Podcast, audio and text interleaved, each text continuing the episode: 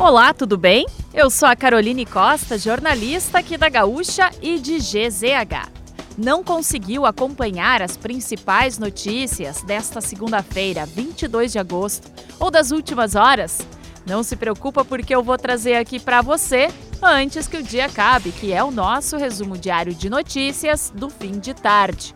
Oferecimento de MrJack.bet, palpite certeiro, saque instantâneo. Acesse mrjack.bet e desafie-se. E resfriar climatizadores. Geladeira portátil resfriar, sua companheira em qualquer lugar. Então vamos lá. A Polícia Civil de São Gabriel pediu à Justiça a prisão preventiva dos três policiais militares responsáveis pelo homicídio de Gabriel Marques Cavalheiro, de 18 anos. A investigação coletou elementos que sustentam que o jovem foi agredido no local da abordagem dos policiais e que, ao ser levado para a viatura, já estava cambaleando, possivelmente devido à violência. O corpo foi achado pela Brigada Militar e pelo Corpo de Bombeiros em um açude na localidade de Lava Pés, isso após uma semana desaparecido. Os três policiais estão presos por determinação da Justiça Militar. O Ministério da Saúde afirmou que a compra de vacina contra a monkeypox, popularmente chamada de varíola dos macacos, está em fase final. A pasta fez o anúncio hoje no lançamento de campanha de conscientização contra a doença. As vacinas serão disponibilizadas em três lotes, isso a partir de setembro. O número de aplicações será limitado devido à falta de produtos no mercado internacional. Serão imunizadas 25 mil pessoas com duas doses. No país, há 3.788 casos confirmados da doença, 58 deles no Rio Grande do Sul. O coração de Dom Pedro I chegou hoje ao país para a comemoração dos 200 anos da independência do Brasil, em 7 de setembro. O órgão está conservado em Formol há 187 anos e nunca saiu de Portugal.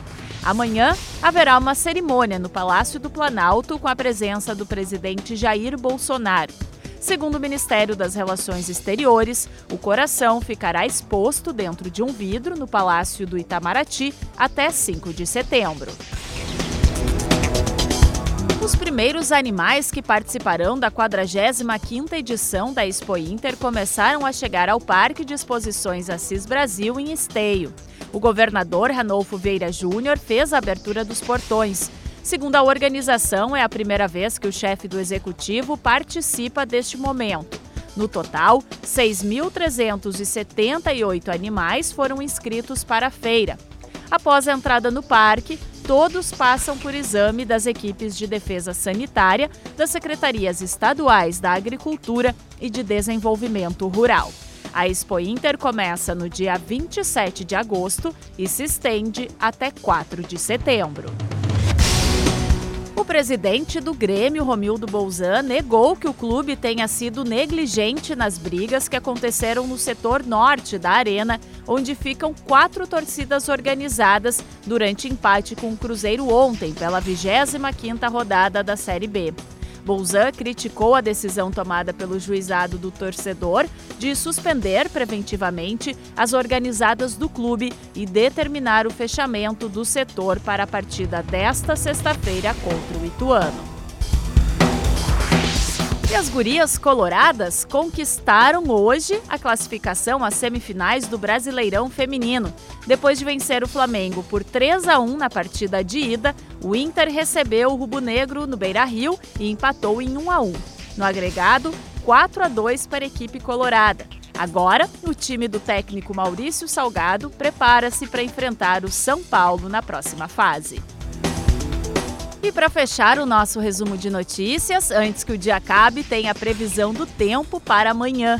Pode chover de maneira isolada no noroeste e na fronteira oeste. Nas demais áreas, o sol predomina. Pela manhã, embora não haja risco de geada, o frio persiste. São José dos Ausentes marca 4 graus, a mínima do dia. À tarde, os termômetros de Novo Tiradentes, no norte gaúcho, podem registrar a máxima do estado, 28 graus. Em Porto Alegre, a variação térmica fica entre 10 e 23 graus. Se quiser saber mais sobre algum desses assuntos e muitos outros, além dos nossos colunistas, áudios, vídeos, é só acessar gzh.com.br ou o aplicativo de GZH. Amanhã a gente volta aqui antes que o dia acabe. Até lá!